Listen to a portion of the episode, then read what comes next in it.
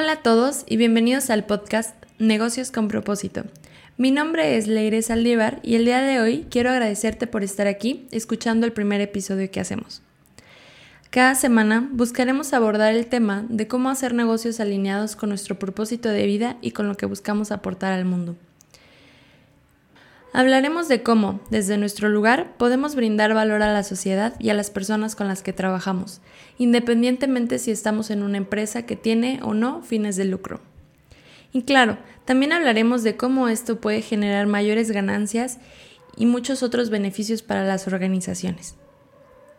Al final del día, con este podcast busco brindarte inspiración y guía para que desde la posición en la que estés, ya sea empleado, líder o dueño de negocio, puedas comenzar a tomar las acciones que te lleven a sentirte en paz con tu trabajo, con la aportación que realizas a la sociedad e incluso con las relaciones personales y el trabajo que tienes.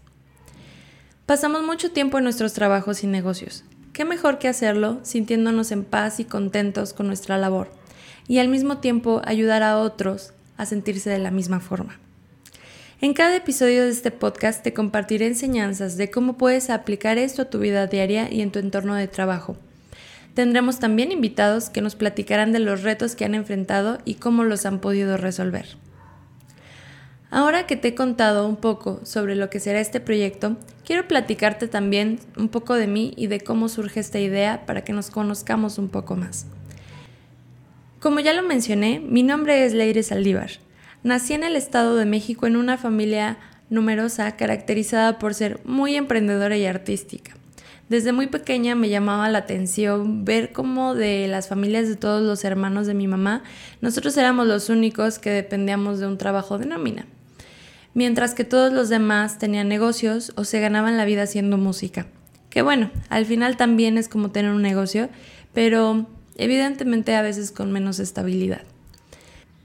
Y ahora, aunque mi papá fuera empleado, en realidad adoraba todo lo que hacía y adoraba servir a los demás. Era inspirador verlo en su trabajo en realidad. Así que bueno, yo crecí con gente que le encantaba lo que hacía se convirtió para mí en una pesadilla el pensar en estar haciendo algo que no me gustara en el futuro. Y claro, ver a las personas en esa situación era algo que me causaba terror y que me recordaba que eso no era para mí. Y bueno, a pesar de todo esto, terminé escogiendo una carrera que no me gustó y tuve que tomar la decisión de cambiarme a algo que descubrí que me encanta, que son los negocios. Así que estudié administración. En el camino He ido trabajando para empresas de retail y ayudándolas a encontrar soluciones creativas a problemas que tienen dentro de sus operaciones, utilizando principalmente tecnologías y recursos que ya tienen disponibles. Es decir, básicamente les ayudo a potencializar sus resultados con lo que hoy ya tienen. Este trabajo ha sido muy inspirador para mí y debo decir que me gusta muchísimo.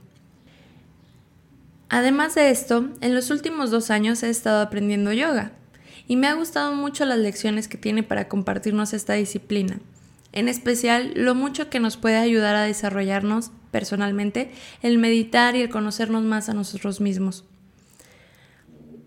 Dadas estas dos aficiones, me comenzó a llamar la atención el buscar información e incluso podcast que tuvieran una temática de cómo ser más consciente aplicando estas lecciones a los negocios y al liderazgo y con lo que me encontré principalmente fue con agencias que se dedican a llevar tácticas mindful a las oficinas. Es decir, eh, te ayudan a llevar a tu centro de trabajo eh, clases de meditación, de yoga e incluso hasta masajes para los empleados. Ok, todas estas técnicas me, parecen increíbles. Yo también desearía clases de yoga gratis en mi trabajo y seguramente sería una buena iniciativa para que las personas de una empresa se sientan menos estresadas y hagan algo de ejercicio. Pero en realidad creo que este no es el punto central sobre cómo ser consciente en una organización, porque podemos meditar durante 40 minutos y estar en un estado de paz y tranquilidad durante este tiempo y al terminar la sesión regresar a nuestros trabajos y de nuevo no tomar en cuenta lo que los demás nos dicen, tratarlos mal e incluso no tomar la responsabilidad de lo que hacemos. Y por supuesto, no puede haber nada menos consciente que esto. Así que por esto surgió en mí la necesidad de hablar más de este tema, de ponerlo sobre la mesa y de poder explorar junto con los invitados que tendremos cómo llevar esta conciencia y nuestro propósito a nuestros trabajos diarios, para nuestro bien y el de todas las personas con las que interactuamos. Así que bueno, eh, los dejo hasta aquí. Los invito a que se suscriban y valoren el podcast en la plataforma en la que lo estén escuchando para que pueda llegar a más personas y así podamos seguir generando este contenido gratuito para todos ustedes.